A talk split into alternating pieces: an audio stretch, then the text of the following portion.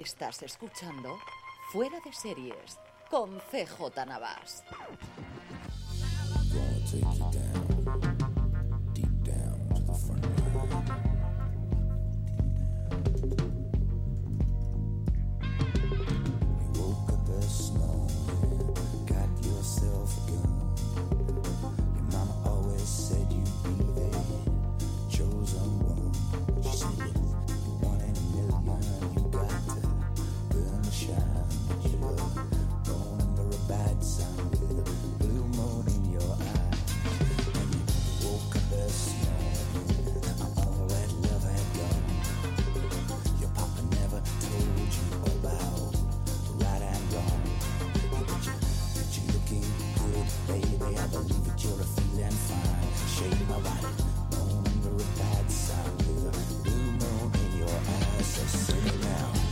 Desde Wall Street, en Nueva York, California, estás escuchando FDS Review, el programa de Póster FM en el que cada semana analizamos, comentamos y destripamos un episodio o una eh, serie completa, o como es en este caso, una primera temporada de Billions, de la gran apuesta de Showtime para esta temporada. Y tengo el placer de poder hablar de ella con don Juan Galonce. ¿Cómo estamos, Juan?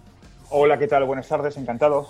Además, una experiencia de nueva esta de, de emitir en directo, eh, porque con Francis Arrabal, que la saludamos por ahí. Francis, ¿cómo estamos? Muy buenas tardes. ¿Qué tal? Ya, hemos hecho alguna cosita de esta, hicimos Civil War el otro día, estamos probando a... Esta es la idea, poco a poco ir haciendo todos los directos, os pondré, ya podéis encontrar, si queréis estar al tanto y oír los directos con todo el previo y todo lo posterior, eh, que quedará exclusivo para aquellos que estéis oyendo cada momento en directo, eh, postal.fm barra directos, ahí tenéis el calendario de Google en el que podréis suscribiros directamente a él o consultar cuando vamos a hacer los directos, como os decía, ya hicimos otro día el Civil War, y una nueva experiencia, esto de que la gente os oiga en directo, que es una cosa curiosa, ¿no, Juan? Pues sí, esperemos no, no meter la pata, más de lo habitual. Aquí ya lo que hablemos se queda. Aquí ya no se corta. Va a estar complicado, va a estar complicado. Nos tocaría bajarlo o algo de esto, pero sí va a estar complicado. Vamos a hablar de Billions, como comentaba, y como siempre hacemos en el FDS Review, empezamos hablando un poquito sin spoilers de qué, qué nos ha parecido la serie, qué, no- qué consideramos sobre ella, eh, cómo ha ido, y luego pasamos ya a la, a la parte con spoilers. Eh, Francis, ¿qué, qué, ¿cómo llegaste la primera vez a Billions? ¿Cómo, ¿Cómo te enteraste de que existía? Y luego, ¿qué te ha parecido en general la serie? Pues la primera vez fue hace bastante tiempo. No recuerdo, sinceramente. Supongo que sería alguna noticia de esta de Hollywood Reporter o, o algo que vendría de por ahí, no de los similares. No, no recuerdo exactamente. ¿Y cuál era la segunda pregunta, CJ? ¿Qué te ha parecido la serie? Eh, bien, bastante bien. La serie me ha gustado. Ahora la destriparemos un poquito. Sí que es verdad que me ha dejado un a un pelo de, de que, me, de que me, pareciera una serie realmente no de, de otra dimensión. Me, me he quedado justo antes. Creo que, que era la gran serie de Showtime que se tenía preparada, con bastantes pretensiones y demás, y que se queda un poquito al- a la llegada de la meta. Pero vaya, sí, en líneas generales me ha gustado bastante. Juan, ¿cómo lo has visto tú? Bueno, pues eh, coincido con Francis, o sea, bien pero con peros. Es decir, yo creo que es una serie con muchas pretensiones, pero que no ha llegado a las cotas que yo creo que ellos, eh, que, cuyas expectativas ellos habían generado. A mí me, me ha gustado, pero a secas. Yo creo que tiene momentos, y yo creo que podemos comentarlo dentro de nada. A mí me recuerda muchísimo a la sensación que yo tuve con la primera temporada de Boss. Incluso, si me apuráis, esta me ha gustado más que Boss, porque creo que tiene más personajes que lo que en ese momento era Kelsey Grammer, ¿no? Ayer era Kelsey Grammer muy grandioso y alrededor. Aquí hay dos personajes centrales clarísimos, eh, que son, por un lado, pues, bueno, los que desde el principio se anunciaban, ¿no? Por un lado, Yamati haciendo de Charles Road y por otro lado también Luis haciendo de, Bobby Axelrod. Y luego un elenco de gente alrededor que en determinadas ocasiones, eh, cuando la cámara se iba de ellos, se volvía la historia central a mí decía, pero ¿por qué te vas? ¿Por qué te vas? Si me interesa lo de este hombre, si me interesa lo de esta mujer, especialmente lo de esta mujer, ¿por qué te vas? Esta es la que a mí me gusta. Y eso sí me ha pasado varias veces a lo largo de la serie, ¿no? Eh, yo creo que, eh, por lo demás, eh, eh, coincido con eso de ahí y luego sí que mm, me ha parecido... eh, me ha gustado el, el último episodio, ahora hablaremos sobre él, ¿no? Yo creo que hay varios eh, trozos dentro de la propia serie sobre el que hablar y, y yo creo que podemos comentarlo. Eh, hacemos como siempre, paramos aquí, iba a poner la sintonía de Billions, pero sabéis que no tiene sintonía, lo único que tiene son un poquito de, de discusión y de, y de corte, pero no tengo el corte aquí en medio, así que eh, luego, ¿ves? Esto me va a tocar montarlo. Problemas de directo, ¿no? Oye, si quieres, si, quieres, si quieres cantamos. ¿eh? O sea, no, No, no, si lo peor es que lo tenía preparado, lo tenía preparado porque lo mandé a la emisora cuando íbamos a hacerlo en la emisora, pero no lo tengo. Ahora, ahora mismo me he acordado, había, sí que he cargado la pista inicial, vosotros no lo habéis oído, del, del, eh, del, del Wake Up This Morning con el que empezamos el programa, pero no había cargado esto. Entonces, la gente que estoy oyendo el podcast sí que voy a oír ahora cuando me calle la sintonía o un trocito, mejor dicho, de tráiler, pero la gente que se esté escuchando en directo no. Así que más rápido, vamos a hablar más rápido. Este es eh, un poquito de la sintonía de Billions y a la vuelta empezamos a hablar ya de este par ya la serie. Has consequences. Intended and uh, unintended. The decisions we make, the actions we bring, have weight. Come to work every day and be just and strong in the actions you bring. And don't waver.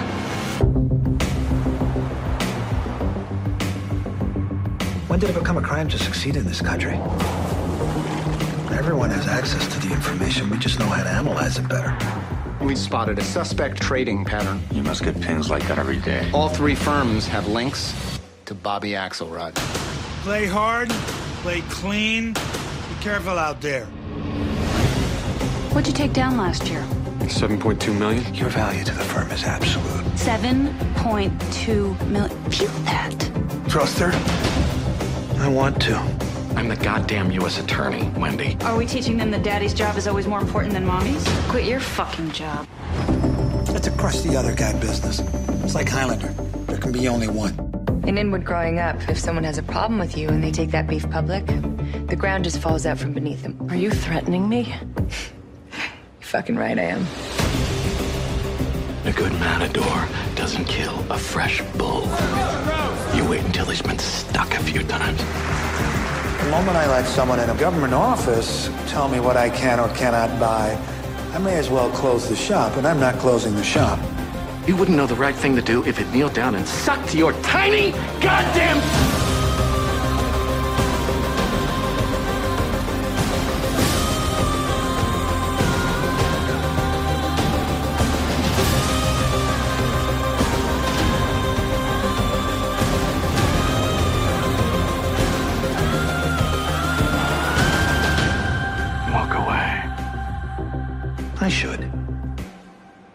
Again, what's the point of having fuck you money if you never say fuck you?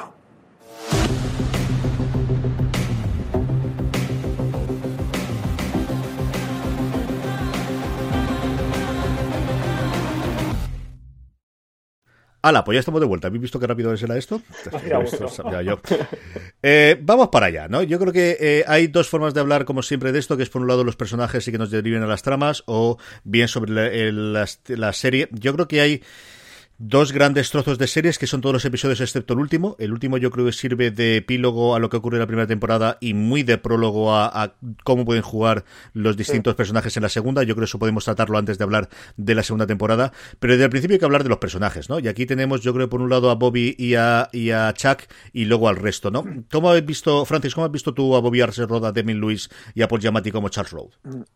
A ellos como actores y, interpretando sus personajes espectaculares. Creo que la gran baza de hecho que juega la serie de Billions es tener a ellos dos y tener a esos dos papeles de esos machos alfa y enfrentándose y eh, enfrentándose por el dinero incluso por las mujeres, como es el caso de, de la mujer de, de Paul Giamatti que interpreta a Maggie Sif. Eh, a mí es una de las partes que más me gusta, el, el triángulo, aunque eh, ahora lo comentaremos, siendo una parte de las que más me gusta, creo que se han sobrecargado un poquito ahí, ¿no? Que creo, no sé si al final los guionistas han encontrado un happy place en la relación de ellos dos y han dejado un poquito de lado, o, o, sin embargo no era esa tampoco la intención, ¿no? El, lo que es la trama financiera. Juan, ¿cómo has visto tú tanto a, a Damien Lewis como a Paul Giamatti y a sus respectivos personajes? Pues vamos a ver, si empiezo por Paul Giamatti, que para mí es, un- es uno de mis actores preferidos en Hollywood, creo que es hoy en día de los, para mí estaría entre los tres, cuatro mejores actores que hay en Hollywood. Me ha gustado bastante, salvo en algunos momentos que lo he visto sobreactuado. Y en el caso de Damien Lewis, eh, yo que lo descubrí, algunos trocitos que vi de Live y luego, por supuesto, en Homeland y tal, me ha gustado mucho. Coincido con Francis, es decir, es, la- es el, el- el conflicto entre dos machos alfa por, y además por, por- el caso por una mujer, ¿no? Concretamente, a pesar de la relación que tiene con, con uno ellas es profesional, en el caso de Damien Lewis y Maggie Sif es profesional y la otra es su, su pareja, es su, es su mujer, su esposa, yo creo que hay soterradamente un, una lucha emocional, fíjate, más que, más que otra cosa, ¿no? Yo creo que en, en cierto modo Damien Lewis, a pesar de que toda, toda, la, toda la historia, toda la trama de, de, de, los capítulos de la serie está enamoradísimo de su mujer, ¿no? La, la, la actriz de la actriz eh, esta chica, Malena Carmen. sí. Hay ciertos momentos en los que no sé si os ha pasado a vosotros, que da la sensación de que eh, la relación que tiene con Maggie Sif va mucho más allá de lo estrictamente profesional, ¿no? Hay momentos de confesiones, la famosa escena en la terraza, ¿no? De las oficinas donde que los, descubre Chuck Rose, en el caso de Paul Giamatti, en el que da la sensación de que hay, hay una complicidad que, que, no tiene ni con su mujer ni que Chuck Rose tiene con Maggie Sif, ¿no? Eh, es una lucha de poder, ¿no? Son dos egos encontrados que, que, y esos dos egos encontrados son la trama principal de la historia, lo cual está muy bien, pero que deja en un segundo plano para mí eh, poco, no sé cómo deciros, un segundo plano no, no, no muy admisible la historia de Marina Kerman, es decir, la mujer de Bossy Road y, y de Maggie Sif. Vamos con ellas ahora después, porque yo creo que son las dos que sufren esa parte, desde luego, de, de qué serie es la que he querido vender a Showtime, de qué serie es la que, la que hay y, qué serie podría ser. Y, si me apuráis, yo intento ser muy optimista para estas cosas. Eh, yo creo que se adivina que los propios creadores de la serie saben lo que tienen entre mano y, y que lo que han hecho cuando ves el final o cuando estás viendo el último. Eh, si tú ves el cartel anunciador, es poder es la última, es la moneda definitiva o es el, la forma de intercambio definitiva y en la, el cartel de Showtime eh, veis en la cara de los dos, es decir, es Demian Lewis y es Paul Giamatti. Y en ese caso, pues, pues eh, la serie tiene esa ventaja y tiene ese inconveniente. Yo creo que se vendió mucho en su momento, Giamatti volviendo a televisión después de hacer, yo creo alguna cosita por ahí suelta y fundamentalmente yo lo recordaba en, en John Adams, que fue una miniserie de la de, de HBO de hace 6 o 7 años, de, la, miniserie típica de HBO de vamos a arrasar con los semis de miniserie, ese año fue esa sobre uno de los padres fundacionales de, de, Estados Unidos, que fue el tercer, si no recuerdo mal, el tercer, el segundo el tercer eh, presidente de los Estados Unidos, yo creo el tercero, si no recuerdo mal, y un Damian Lewis que era el primer papel gordo que tenía en Hollywood después de Homeland, ¿no? después de haber maravillado a todo el mundo en Homeland. Y, y ese es el planteamiento inicial y yo creo que ellos lo hacen lo mejor que pueden. Coincido con Juan de que hay momentos en los cuales, eh, yo creo que le lleva el propio guion, ¿no? Yo, hay una escena en la que discuta mucho a mí, me horrorizó, me pasó malísima, que es la que tiene Paul Giamatti con la caca del perro, porque, sí. es decir, yo comprendo que si tú eres de rock y le dices eso a un tío, el tío te va a hacer caso. Pero Yamati es muchas cosas, pero no es un tío carismático que en ese momento el otro que pasa totalmente te va a hacer caso. Y no me creí, es una escena que a mí me sacó totalmente de paso, igual que hay otros momentos en los cuales te crees la fuerza que tiene él cuando habla con los subordinados o cuando ve los demás. A mí esa no me gustó absolutamente nada. Yo creo que además el personaje tampoco iba por ahí, eh, no sé, una cosa muy rara, ¿no? La relación con el padre y tal. Entonces yo creo que, que hacen la medida de lo posible lo que quieren siempre, sabiendo que son las estrellas, ¿no? Tienen muy, muy un toque, el toque ese de Jack Nicholson de los últimos 25 años de ver quién de, de leche dirige a Jack Nicholson, ¿no? Yo creo que en algunos momentos sí sufren estos dos. Eh, dicho eso, hombre, la, la, la, enfrentamiento final, que es muy fanservice, ¿no? Desde por fin los dos encontrarse al final y tal, y yo creo que el diálogo funciona, podemos hablar un poquito más adelante, pero eh, yo creo que hacen lo que pueden con el, con el guion, que va dando bandazos nuevamente, y eso sí coincido con vosotros, en la historia más personal y en la historia del dinero, ¿no? Hay veces que es como si se cansasen de todo el tema financiero, eh, yo creo que es muy precipitado los dos últimos episodios, pasa mucha cosa en los dos últimos episodios muy distinta de lo que os ha ocurrido los anteriores, que parece que te trastoque todo, a, todos los niveles, de repente Axeldor es falible, de repente cosas que estaban muy soterradas salen todas a la vez, mucho, mucha cosa por ahí en medio. Eh, hablemos de las mujeres, porque yo esta sí que me parece una parte muy interesante de la que se ha hablado también mucho, se ha escrito mucho sobre ella. ¿Qué os parece? Empecemos por eh, Maggie Sif, que quizás es la que tiene más peso, la que veníamos conociendo de antes con el papel que había tenido de Tara en Hijos de la Anarquía. Eh, ¿Qué os parece el personaje de Wendy Rose, Francis? Eh, sin, bueno, el personaje de las dos mujeres, quizá, bueno, es que decir que son los más interesantes, los, cuatro realmente me parecen muy interesantes. El papel de ellas dos, de tanto Maggie Sif como el de Ackerman, me parece muy interesante. El de ella es esa mujer independiente, ¿no? Eh, que tiene su propio trabajo, un trabajo muy fuerte que mm, llega a competir con el marido, ¿no? Que tienen esta competencia de intereses con Bobby Axelrod, que es el triángulo que hay de por medio, me parece un personaje muy bien construido, de luego muy interesante porque al final es ella, él tiene también una conversación con, con el marido, con Chuck Rhodes, el que le dice que, que, no puede dejar la empresa, ¿no? Porque ella ha construido también esa empresa, uh -huh. ¿no? Junto a Bobby Axelrod, no, no todo el mérito es suyo, sino que, bueno, es una serie que, que habla mucho del 11S, es muy post-11S esta serie, a pesar de no, de no ser bélica o tener una trama bélica, es muy post-11S. También contando uno de los efectos importantes del, del 11S eh, fue la economía financiera y creo que ellos por ahí lo intentan enlazar y, y eso, y cómo ella ayuda a, a levantar la empresa y a construir la empresa que hoy día, eh, que en parte se, se, soporta sobre sus espaldas de esta psicóloga, ¿no? terapeuta de la empresa y, y del propio Bobby Axelrod. Mm, me resulta fascinante porque además no estamos acostumbrados tampoco a ver personajes a lo mejor tan, tan bien construidos eh, de mujeres, ya no que sean importantes, sino que tengan tantos matices, que tengan tanto carisma. Es un personaje para mí fundamental dentro del mapa de la serie. Juan, ¿cómo lo has visto tú? Pues coincido con Francis, es decir, es un personaje muy atractivo, fuerte, eh, que también tiene sus, sus, sus, momentos emotivos, ¿no? Es sensible. Eh, y man maneja esa, esa, ambivalencia, ¿no? Maneja esa bipolaridad y ahí me gusta, ¿no? Lo único que me, me, me chirría en, en, en, ese, en, ese, triángulo, eh, donde ella muchas veces ejerce de, de hilo conductor entre ambos, ¿eh? es que sea eh, la mujer del fiscal la que trabaje para el enemigo acérrimo, en este caso del fiscal, ¿no? Eso es lo único que me chirría un poquito. Entiendo que sin eso no hay, no hay historia, no hay trama, ¿no? También es verdad. Pero, pero es con mucho el, el, personaje para mí más atractivo, incluso a veces por encima de ellos dos, ¿eh? Fijaros. Y muy por encima de, de la mujer de, Bobby, Lara Selroad, de Marina Ackerman, ¿no? Hay una cosa que echa a faltar y es que, de igual modo que hay un capítulo, capítulo y poco, donde eh, se muestra muy bien la educación de los hijos de la familia Axelrod, sí que es cierto que en ningún momento tienes esa contrapartida en la familia Rhodes. Es decir, lo, lo, lo centra en ellos, es una manera de, de, definir más a los personajes, del, sea, los, al matrimonio, en este caso, eh, de Axelrod, pero no así el matrimonio Rhodes, ¿no? Volviendo a la pregunta, que si no me lío, me parece, me parece el, para mí probablemente es el personaje más atractivo. Insisto, a veces por incluso de ellos, por encima de ellos dos. De hecho, muchas veces es el hilo conductor de ambos. Yo creo que es el más complejo, ¿no? Al final, eh, eh, pues Axelrod tiene sus cosas, Rhodes tiene sus cosas cuando se junta con el padre y tal, pero el que ves con, con más, el de me interesaría saber más de él, y también porque es el, el tercero en Discordia, ¿no? Y es el tercero en el que realmente le dan mucho más papel. A Ackerman intentan hacérselo en el penúltimo episodio cuando se va de fiesta con la hermana, que es una cosa que si hubiese ocurrido en el primer y segundo episodio yo creo que hubiese estado mejor, de intentar darle más tiempo y más papel, pero ocurre muy tarde, ¿no? Y, y no cuela, no, ahí no cuela. No, no, yo, yo creo que es muy forzado. Los dos últimos episodios, luego hablamos de ellos, a mí me parecen muy, muy forzados en general muchas de las tramas. No me parece mal cómo lo resuelven ni cómo se queda el planteamiento, eh, pero, pero creo que es muy forzado en general de vamos a intentar darle un poquito más de papel a esta mujer que no hemos dado prácticamente nada en 10 episodios anteriores.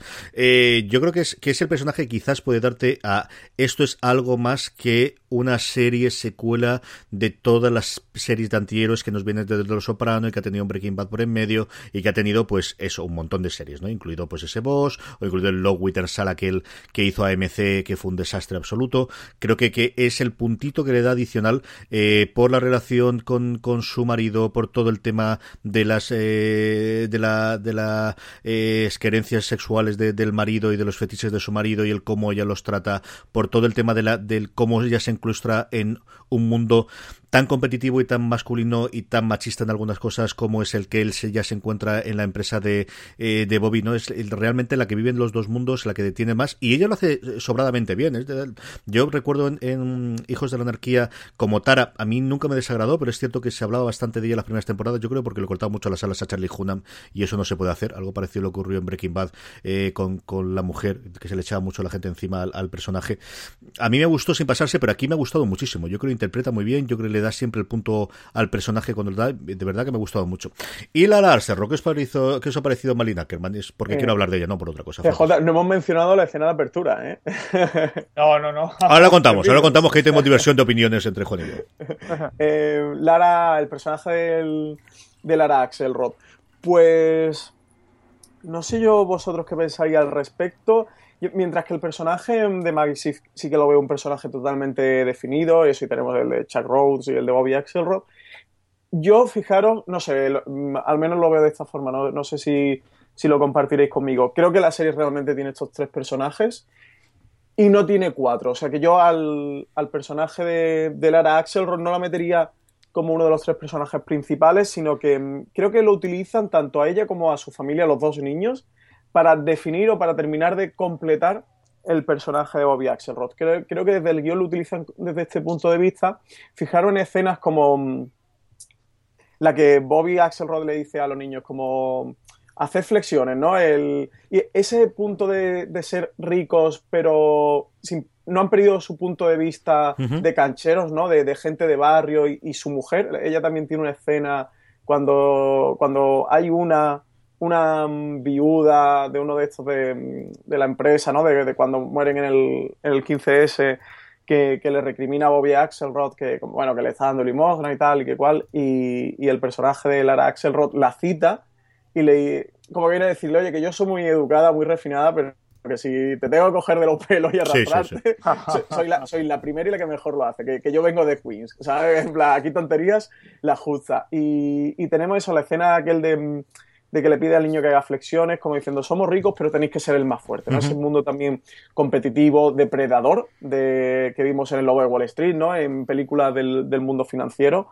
o cuando, creo que en, ese, en el séptimo capítulo, en el de The Punch, eh, coge a los niños y le dice, oye, nuestros niños lo, lo estamos criando como, como hijos de niños ricos, ¿no? Se, se están aborregando, eh, hay que llevar, y se lo lleva de campamento a, como a los Boy Scouts para que, para que se endurezcan, ¿no? Entonces, sí veo a este personaje, eso, no, no tanto con un peso definitivo de, de un cuarto personaje de la serie, sino que lo utilizan más para complementar el discurso de Bobby Axelrod.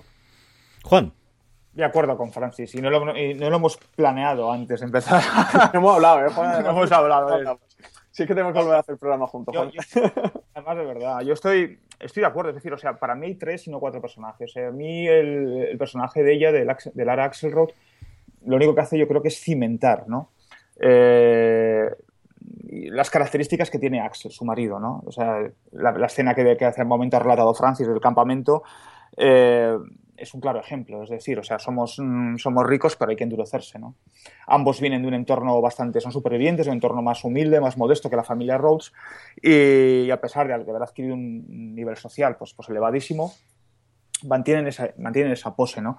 A mí ella me parece algo descafeinada. Incluso, te digo, cuando mencionabas antes, Carlos, la escena, ese tramo en el que se va con su hermana, ¿no? Y se van a tomar copas y rememoran sus, sus épocas de juventud, yo tampoco la veo, no sé, no, no, no me dice nada. Eh, independientemente de que se, hayan, se, se haya hecho al final de la serie o al principio de la serie, no me dice nada. Yo creo que ahí no resuelven bien. Yo creo que ella es un poco la convidada de piedra. Son dos matrimonios y tiene que haber un cuarto en, en discordia, y este es el cuarto. Yo tengo una debilidad absoluta y totalmente confesable por Malin Ackerman. No, mm, es decir, haga lo que haga, esta mujer me parece bien lo hace yo todo bien. Me pasó desde Watchmen, yo me enamoré absolutamente y perdidamente de ella en Watchmen y a partir de ahí demás. Creo que es alguien, además, que eh, le cuesta trabajar por encima de su físico y es que es terriblemente atractiva, ¿no? Y es estas cosas que, que es muy complicado que la tomen en serio para algún papel un poco más complejo. Es decir, yo creo que nadie pensaría en darle el personaje de Maggie Sif. Eh, creo que en Trophy Wife, por ejemplo, ella demostraba que era una tía graciosísima y divertidísima, pero es una serie que tuvo problemas para empezar el nombre y no funcionó bien. Y aquí vuelve a tener el mismo, ¿no? Es una tía que yo creo que cuando tiene que resolver, eh, hay tres o cuatro escenas en las que dices, puede ir más allá. El momento en el que eh, la otra le dice, pero me estás amenazando, y dice, por supuesto que sí. Eh, eh, lo borda. Yo, de verdad me encanta ahí. Eh, la, alguna de las relaciones que tiene con la hermana con el restaurante antes, la relación que tiene con el exnovio que es el bombero cuando le pone en su sitio, son momentos en los cuales me encanta ella, insisto, y no soy nada objetivo porque de verdad que, adoro esta mujer. Pero dicho eso, mm, no, le, dan más papel, no, no profundizan más e confido con vosotros que cuando le dan un personaje que es la hermana, que es un personaje que aborrezco, a mí la hermana no me gusta absolutamente nada, no sé si aborrezco el, el papel que le dan o ese tipo de persona que, interpreta que el personaje no ha gustado absolutamente nada, eh, pues bueno, la pobrecita hace con ello lo que hace. Dicho eso, mmm, no sé, no sé, una segunda temporada, yo creo que ellos se han dado cuenta de lo que tienen, creo que por eso intentaron hacer esa última escena en el penúltimo episodio que coincido con vosotros en que es fallida, pero que a lo mejor una segunda temporada puede hacer alguna cosita más. Y el elenco alrededor, ¿quién os ha gustado de, todo el elenco de personajes, tanto en el bando de Acer como el lado de Rose, tanto en, en, la fiscalía de los Estados Unidos como alrededor de, de Axe Capital? Eh, ¿Quién os ha gustado por ahí? Eh, Juan, empezamos por ti, por cambiar un poquito. Vale, pues eh, hombre, yo, eh, bueno, los dos grandes mm, secundarios, eh, el personaje de Brian Connerty, al cual yo descubrí hace no mucho en la primera temporada de Daredevil. Sí, señor. Yo, yo este chico Qué no gran papel hace el tío. Que es el, el, el, secretario hombre para todo de, de Kingspin, ¿no? O sea, yo no, no le conocía de nada, este muchacho. Ya hace un poco ese papel también, ¿eh? Es un poco el sí, papel sí, de, sí. de un poco chico para, chico para todo, ¿no? Sí. Pero tiene, pero, pero sin embargo, a veces me da la sensación de que es una especie de, de alter ego de Chuck Rose, pero de joven, ¿no? O sea, cuando tienes ese momento de, de juventud, de vitalidad, ¿no? De, de iniciativa, de inocencia, ¿no? Un poco de, de idealismo, en realidad, ¿no? Me ha gustado mucho y me ha gustado mucho, que también es debilidad, de Bill Costabile. Es un tío súper... Es el, es, es el perro, el fiel perro, ¿no? Es el... Cumple la perfección una máxima que hay en el mundo empresarial, que el segundo es peor que el primero y lo hace a la perfección, ¿no? Es el, es el perro de presa de Axel Road, el hombre que va a estar siempre a su lado, que no duda, que no, que no titubea, que no, no cuestiona, y aparte es un tío que a mí me gusta mucho, me gusta siempre mucho. Y luego de ellas, pues ahí, bueno, yo me he enamorado de, de, de Kate Shatcher, que no la conocía esta muchacha, que se llama Condola Rashad, una ch- Ujú. chica negra que trabaja en, el, que trabaja en, el- en la fiscalía, en la oficina del, del fiscal, que me parece de las mujeres más bellas que yo me he echado a la cara muchísimo tiempo, vamos. Esto ya a nivel personal. Pero sí que es cierto que tanto Brian Connergy, que es el Toby Leonard Moore, como Mike Wagner, que es Debbie Costabile, son los que lo bordan para mi gusto. Francis. Yo firmo lo de Juan. Eh, Toby Leonard Moore y David Costeville. Sí, vaya, firmo perfectamente lo que le ha dicho. El- es un poco el personaje de Toby Leonard Moore, el, sí, el discípulo, ¿no? Ese discípulo amado de Chuck Rhodes que sigue los pasos y, y hacen un poco de, como contraposición del plano, ¿no? El personaje de Brian Connerty y de Mike Wagner son cada uno ese brazo derecho del- de esos machos alfas, son el segundo de a que, que le van siguiendo los pasos, que intentan protegerlo y que intentan ejecutar lo, que los otros no pueden llegar o alcanzar. Y bueno, sí, yo creo que son, después de los cuatro personajes del matrimonio, que podríamos llamar cuatro principales, creo que son los dos que más peso tienen en la serie y que más relevancia cobran. Más allá que dentro del, de la estela de Bobby Axelrod sí que encontramos pues, algunos pequeños papelitos de financieros que sí que te van contando historias, que, que era lo que hace un momento he comentado que he echado un poco de menos en la serie, de ese discurso financiero, porque creo que la serie la han vendido o la empezaron vendiendo como estamos en 2016, hemos pasado ¿no? la crisis capitalista, ha caído Lehman Brothers, bla, bla, bla, bla, y la subprime, eh, te vamos a hacer una serie donde te vamos a mostrar a uno de esos personajes, que podría ser un, eso, un tipo de estos, y, te vamos a mostrar a un fiscal, al, al bueno, al fiscal general, ¿no? De, de los Estados Unidos. Y... y que, mm, me he perdido. Tú solo, te has leído tú solo. te te- Samuel, sal, sal tú solo, sal tú solo. La edad, Ahí, la edad, CJ, esto ya es la edad. La edad dice. Que te iban a sacar las dos bandas del. del... Claro, y entonces eh, intentaban contraponer esto un poco y ya, sé por dónde iba, ya retomaré lo estoy ya como mi abuela. y, mm, y en estos personajes secundarios que sí encontramos en, en la oficina de Bobby Axelrod, sí que encontramos microhistorias de esa corrupción financiera que nos ha llevado y que nos ha traído hasta donde nos ha traído. Y ahí sí encontramos algunos papelitos interesantes, sobre todo eso, algunas microhistorias interesantes. Y en el despacho de la fiscalía de, del personaje de Paul Giamatti, bueno, también hay algunos cuantos, como ha comentado Juan, el personaje de Condola Rashad, pues está bastante bien, hay alguna cosita por ahí. Pero me gusta más, por ejemplo, el bando eso del, de Bobby Axelrod, porque sí que nos complementa un poco más el discurso financiero, que, que en la trama principal se suele centrar en, en el personaje de Chuck Rhodes y de Bobby Axelrod, en su enfrentamiento, y lo financiero cae a un segundo, un tercero o cuarto plano. Y además con cuatro pinceladas eh, te das cuenta de que son personajes. Es decir, eh, quizás no te acuerdes de los nombres de cada uno de ellos, quizás no, no pero cuando los ves sabes identificar y, y- por dónde qué pie puede quedar cada uno. Dentro de que todos más o menos van a que vamos a ganar el dinero y somos los mejores y todo demás, pero sí que ves distintas personalidades o distintas cosas, ¿no? A mí me gusta el, el, el equipo B de, de Axelrod, tanto el abogado como el fixer que tiene. Me gustan mucho los dos actores, eh, a los que hemos visto en un porrón de cosas. Yo recuerdo al abogado verlo hacer un papel cojonudo en, en, en eh, Empire en su momento, haciendo eh, un personaje que hablaba de sí mismo siempre en tercera persona. Era muy, muy divertido aquel de un mafioso de, no me acuerdo exactamente dónde era, no era de Chicago, no me acuerdo dónde era. Eh, me gusta mucho él y me gusta mucho el fixer, ¿no? Es, es el típico de no te imaginas que este tío es el que hace absolutamente todo el trabajo sucio de él, un tío que él me hemos visto siempre como alguien apagado, como alguien eh, muy, no, pues eso, de- del que no pensarías que, que es el capaz de hacer eso y me gustan mucho ellos dos. Me gusta mucho la parte del FBI, nuevamente porque tengo mucha creencia por la actriz que sale de Americans, es, es la mujer de, del agente nuevamente del FBI en The Americans, me gusta mucho ella, siempre me ha gustado mucho. Eh, y que, porque creo que además, como decíais, te da esa otra parte de la serie que normalmente siempre es interesante. Si hay algún momento en que el enfrentamiento directo de ellos dos y con todo el rollo de Infamoroso y tal se puede discretar, las conversaciones del trabajo y las distintas movidas del trabajo, tanto uno en el otro, suelen ser bastante interesantes siempre. Es algo que, que, es común en muchas de estas historias de en el que tienes por un lado la parte amorosa y la parte del trabajo, que la parte del trabajo es la que suele ser más interesante. Ocurría en Mad Men incluso, ¿eh? En Mad Men a mí siempre me pareció muchísimo más interesante todo lo que ocurría en la agencia que los problemas que tenía eh, Don Draper con cada uno de los, de los distintos eh, matrimonios o cada una de las distintas amantes que tenía, ¿no? Y, aquí yo creo que es algo similar que también ocurre en este.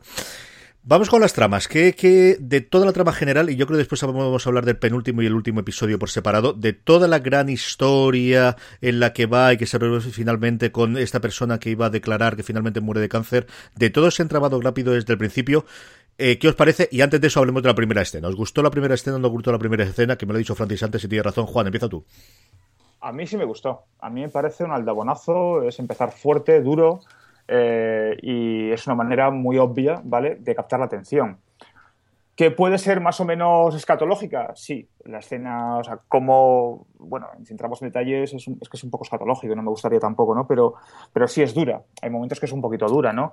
Yo hace no mucho leyendo leyendo varias críticas de la serie, decía un, un, tipo, no me acuerdo el nombre, en La Vanguardia, que decía que era una especie de quiero y no puedo de HBO y me hizo mucha gracia la, forma. No lo dijo así exactamente, ¿no?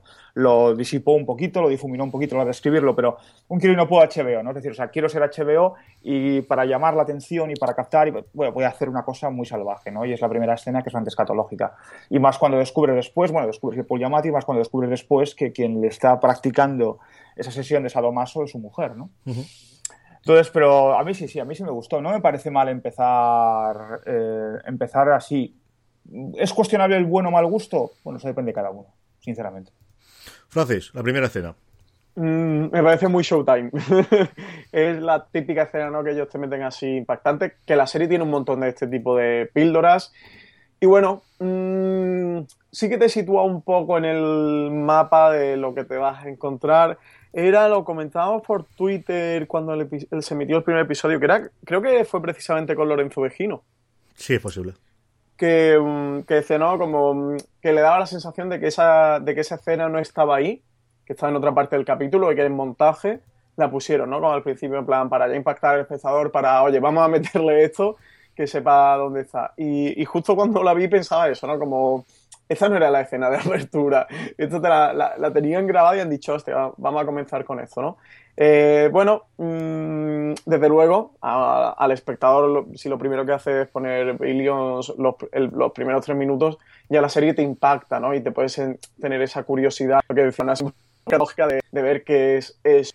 Creo una de las líneas de discurso que tiene interesante la serie, que es este Paul Giamatti, este Chuck Rhodes, ¿no? Em, que domina a todo el mundo y que le gusta dominar a todo el mundo, eh, tiene muchos diálogos con la mujer. Hay, los diálogos con su propia mujer son muy interesantes porque realmente mm, es un hombre con bastantes problemas psicológicos y la mujer es psicóloga.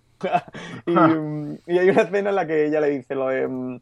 Eh, en la batalla que trae con Axelrod, ¿no? El enfrentamiento este que, que, lo que le viene a decir es eh, tú querías ser fiscal, ¿no? Como para procurar el bien, ¿no? Y para conseguir el bien y realmente lo único que quieres ser fiscal es por ti mismo, ¿no? Por tu nombre y, y por imponerte a los demás y, por llevarte a, a, los demás por delante, ¿no? Y que Chuck Rhodes esté en la cúspide de la pirámide y, y solo se basa en su ambición. Y, y, creo que esta escena juega un poco lo del que al dominador le gusta también ser dominado. ¿Sabes? Como que, esto que no hace como en su vida real, bueno, otro también en su vida real, ¿no? Pero lo que no aplica en su día a día, en su trabajo, pues su mujer es la que, la que se lo da. Y bueno, me parece algo interesante dentro del, del, discurso general de la serie. A mí cuando la vi no me gustó absolutamente nada la primera vez. Eh, cuando acabé del episodio la dije, bueno, tiene un pase. Sí, eh, una vez que lo cierras, pero es cierto que a mí al principio me fue de, eh, vamos a provocar por provocar que no me parece mal, pero se ve que me he, hecho, me he, hecho, mayor y, y, lo veía peor, ¿no? Sí, eh, sí a mí me pareció más impactante, por ejemplo, en Juego de Tronos ver primero el hielo que ver la primera muerte o que ver el primer, no sé, no lo sé, no sabría decírtelo. A mí, de verdad, cuando vi la primera escena estuve a punto de quitar el episodio y decir, bueno, pues si esto es lo que hay, no sé yo, se habrá. Insisto, luego posteriormente está bien y, y no está mal llevado en la serie en sí, aunque tampoco tiene tantísimo. Yo creo que es como el Guadiana, ¿no? Esta, esta, eh, estos fetiches que tiene él y esta, esta eh, tendencia sexual que tiene él va y vuelve conforme el guion le interesa. Ese es el otro problema mm. que yo le veo a, en muchas de las ocasiones y con eso desembarcamos en el, el, penúltimo y último episodio. Pero antes de eso, ¿qué os ha parecido todo el enfrentamiento a lo largo de, de la serie? ¿Cómo se resuelve eh, con ese clima de esta persona que se sacrifica eh, con el cáncer? ¿Cómo reacciona Bobby Axelrod no diciéndole el que hay una posibilidad de, de cura, eh, convenciendo al, al, al oncólogo que ha contratado? ¿Os gusta en general toda esa trama y cómo se resuelve, Francis? Mm, no es de las que más a mí me ha llamado la atención. Por eso, eh, no sé, yo es que quizás era eso, por, por el punto de vista que yo iba buscando la serie, de, de, lo que me aportara esta serie diferente. Bueno, es una trama que está interesante, pero tampoco no me parece, para mí no, no es de las que, que más destacaría dentro de, de, la trama. Juan. Igual que Francis, pienso igual, exactamente igual. Es decir, yo me imaginé algo así parecido a medida que ibas a rendirlo. Creo que es el capítulo octavo, noveno, décimo, o décimo, noveno, décimo, un décimo, ya no me acuerdo muy bien. No se me pierda con los capítulos, la verdad. Cuando se resuelve todo, el décimo, aproximadamente. el décimo, sí, sí, es que me pierdo. O sea, con todas las sí, series, porque... hay un momento que me pierdo los capítulos. Bueno, pues no, no, además me lo imaginé. O sea, ya yo siempre os he dicho muchas veces, o sea, yo no soy un gran adivinador ni un gran Nostradamus, ¿no? De las, de las tramas, pero sí que es cierto que me imaginé algo parecido. Y no, no me sorprendió.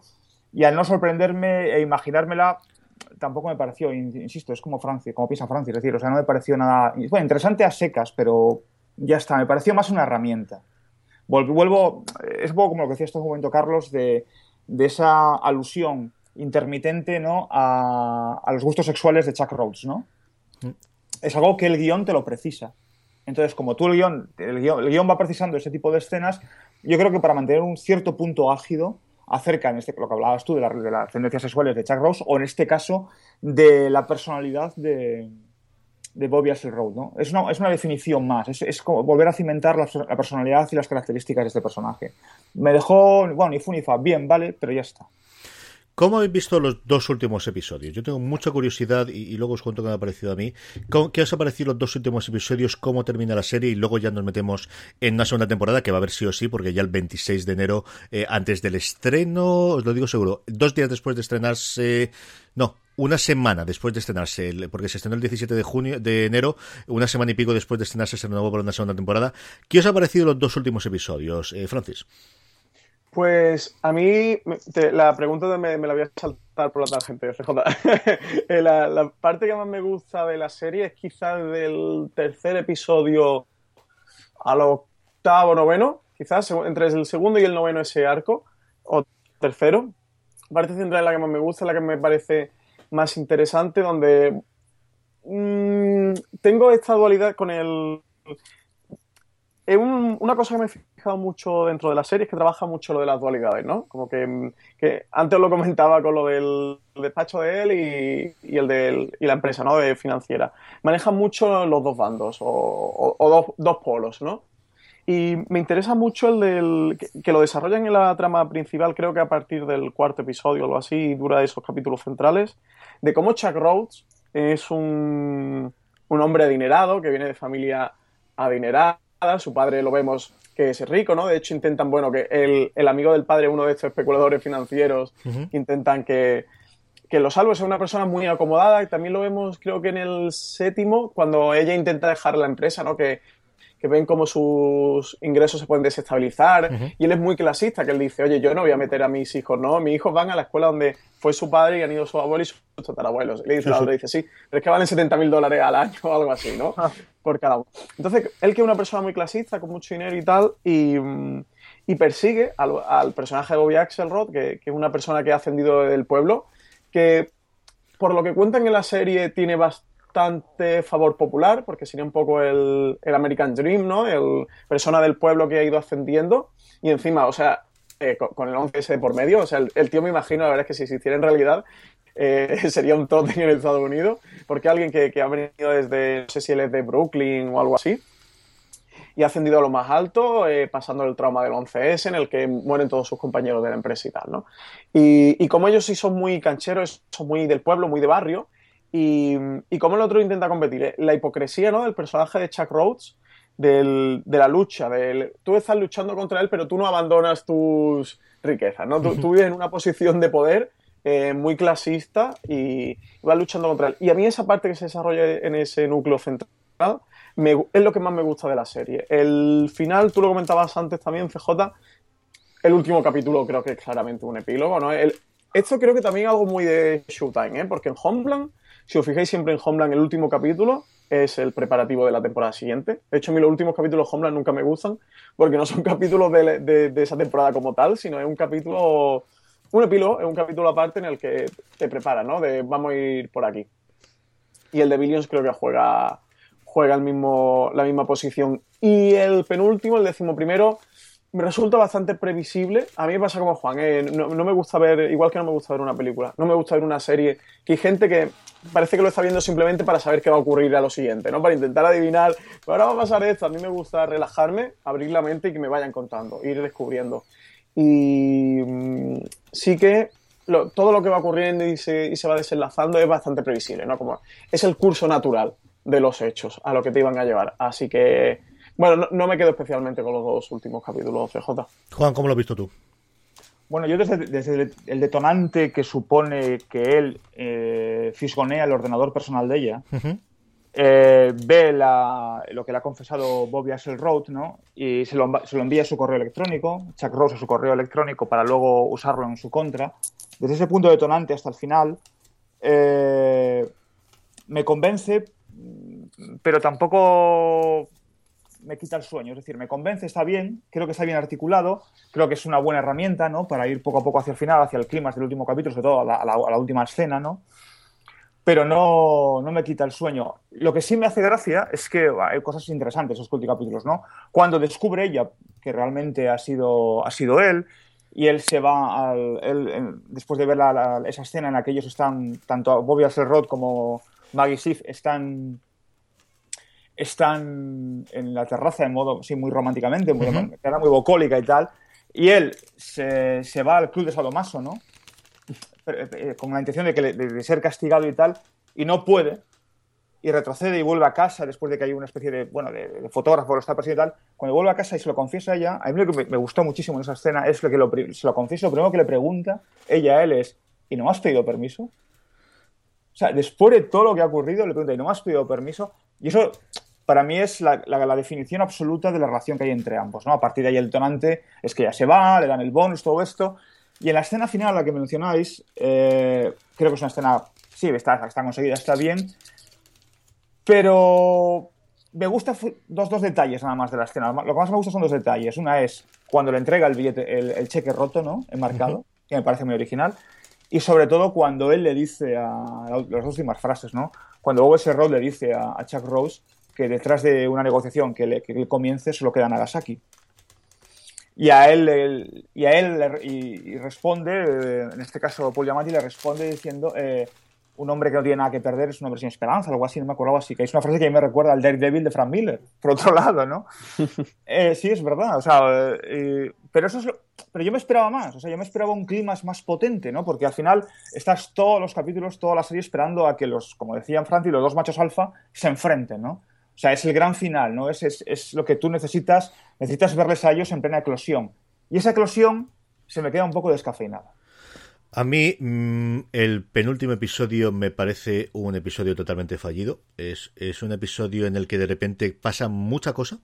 Eh, cambia totalmente la tendencia de, de la serie. Es un episodio en el que pasan casi más cosas que los 10 episodios anteriores, en el que cambian totalmente las relaciones entre los personajes, en el que estallan por eh, añicos un matrimonio y una relación profesional, eh, personal de años eh, en dos escenas, en una escena cada una de ellas. Me parece un personaje, un, episodio totalmente fallido, eh, él metiéndose en el ordenador, eh, de, de muy desforzado, ¿no? De necesitamos, de necesitamos crear un status quo para la segunda temporada y esto es lo que nosotros nos ha ocurrido en este episodio. No es algo que viniese de él al principio de la temporada miró ese correo y eso ha ido lavándose detrás y eso ha provocado muchas cosas en la relación de pareja y eso es lo que ha llegado ahora, que tendría más sentido, ¿no? Es, es en el descubre esto, eso es lo que hace saltar absolutamente todo, algo que ella yo creo que debería comprender que su marido va a hacer. Es decir, en el momento de desesperación que está, claro que va a utilizar cualquier recurso, claro que ha intentado utilizarla ella previamente, ¿no?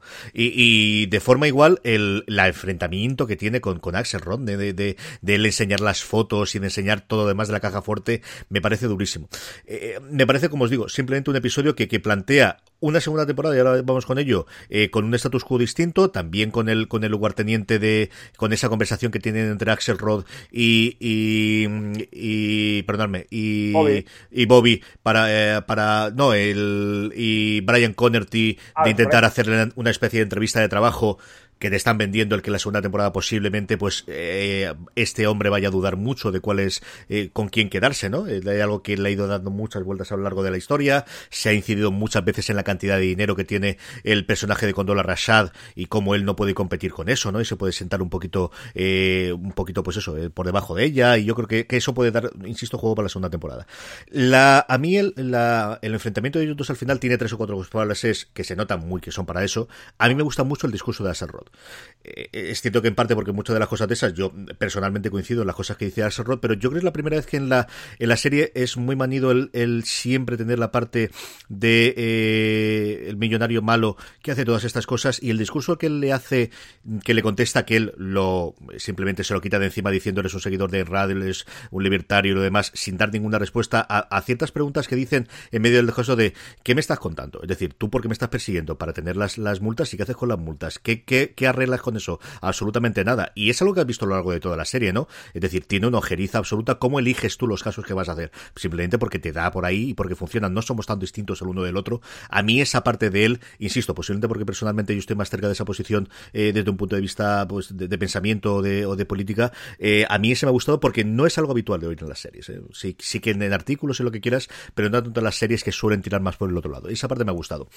Y la segunda temporada, yo creo que ¿cómo, cómo veis eh, la posibilidad o por dónde podéis que pueden ir los tiros de la segunda temporada, Francis? Francis. Eh, No te sí, tengo. sí, te, te- te había perdido, te había perdido un momentito. Eh, mm, se me plantean varias incertidumbres. No sé. mm, No sé por cuál decantarme. Mm, Creo que, evidentemente, ellos saben lo que la serie que tienen, saben lo que les funciona, lo han visto durante esta temporada y creo que seguirán explotando un poco eh, lo que es el enfrentamiento entre, entre ellos dos. Y desde luego lo que to- todos estamos esperando que en esta, en esta primera temporada era el enfrentamiento final, así que, supongo que lo que harán será postergarlo y, ir dándole vueltas y evolucionando ese caso. Eh, lo más interesante me parece de ver, evidentemente, es el rol que va a jugar el papel de Maggie y cómo se va a desenvolver tanto con Axel Rod como Chuck Rhodes. Juan, ¿cómo lo ves tú para una segunda temporada? Pues yo estoy un poco despistado. Eh, tal y como acabó la primera temporada, estoy un poco despistado. A mí sí me gustaría que, que el personaje de Marian Ackerman tuviera más relevancia, que tuviera más relevancia el- la fa- ambas familias ¿no? en, el, en, el, en, el, en el trayecto personal de los dos matrimonios. No sé si lo estimarán así o no. Hay que tener en cuenta que los guionistas son los autores de Runner Runner, que es una película que no recomiendo a nadie. Así, sinceramente, o sea, es Justin Timberlake y Ben Affleck, no recomiendo a nadie. O sea, no, no, Esos no son dos- dos Vaya dioses ¿eh? de la Entonces, pantalla. eh, Esos son no dos sé, dioses de la con- pantalla. con- El dúo con- dinámico. o sea, Por Dios. Sí, sí, sí, vamos. O sea, es una película que yo no sé por qué perdí hora y media de mi vida. Todavía no estoy preguntando después de año y medio, pero en fin. A lo que vamos, Maggie Sif. O sea, yo sigo pensando que es el hilo conductor, el gran hilo conductor, el eje de, de ese triángulo, que no cuarteto, lamentablemente. Y, y espero que vaya por ahí. Tengo la- el recelo de que se convierta en telenovela. Y eso no me gustaría. Yo creo que Porque- telenovela ya es.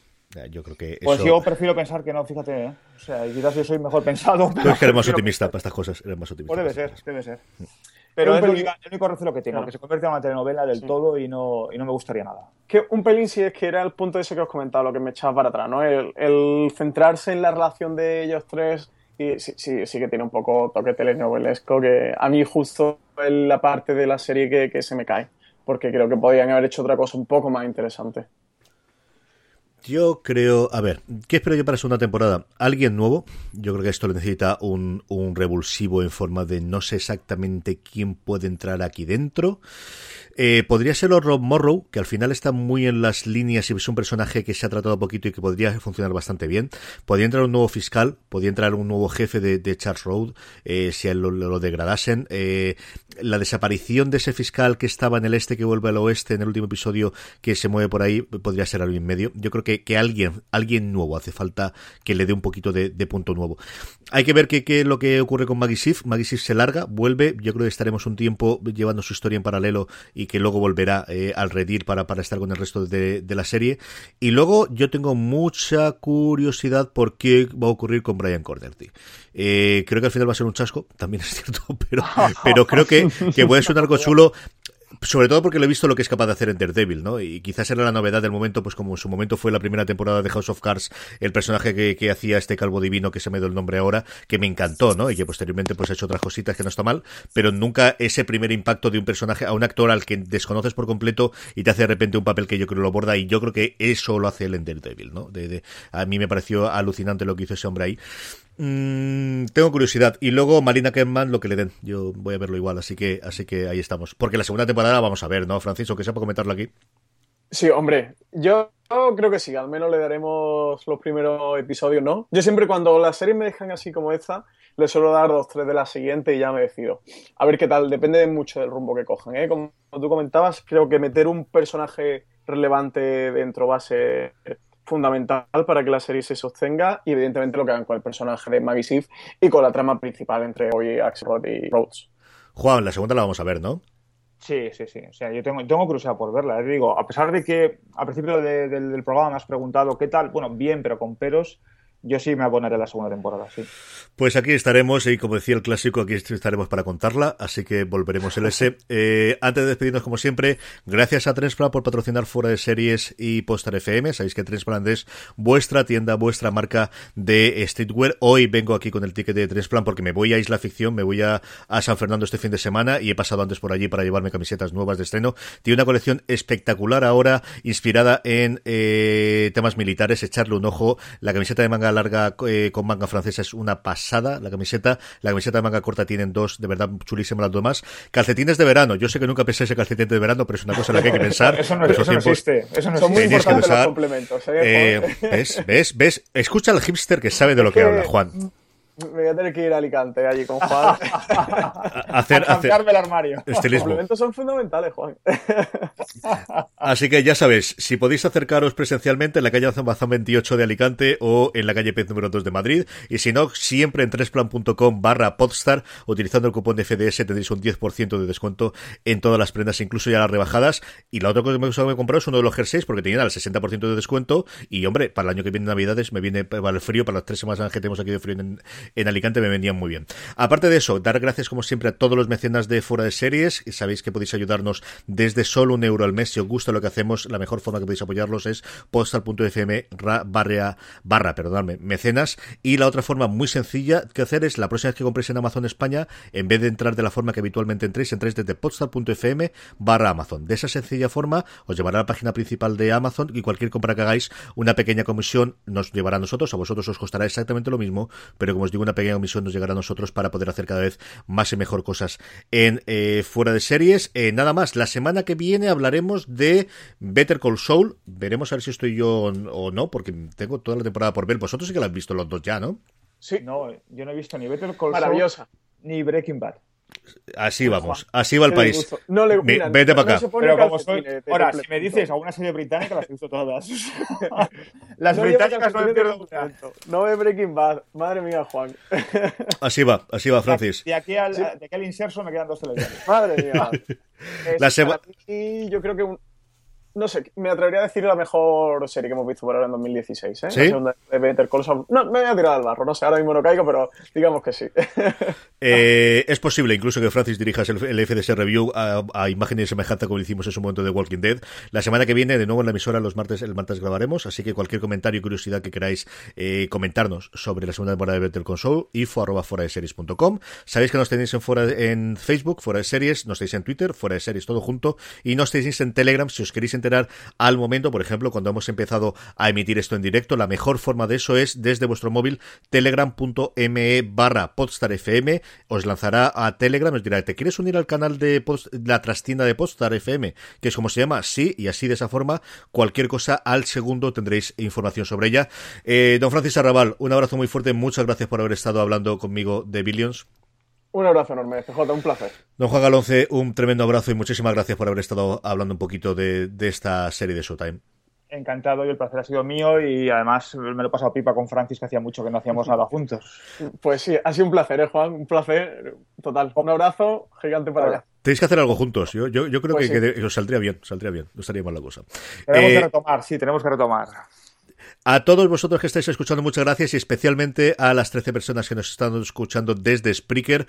Eh, la otra forma que tenéis es si vais a postal.fm barra directos, pues podréis suscribir al calendario en el que iremos actualizando todos los directos que vamos a, a ir haciendo eh, por un lado en la emisora y por otro lado fundamentalmente desde Spreaker que ahora, que ahora estamos utilizándolo para que podáis oírnos en directo y comentar en el chat. De verdad, muchas gracias a todos los que nos habéis acompañado este jueves por la tarde a hablar de, de Billions y como siempre, un abrazo muy fuerte y recordad, tened mucho cuidado y fuera.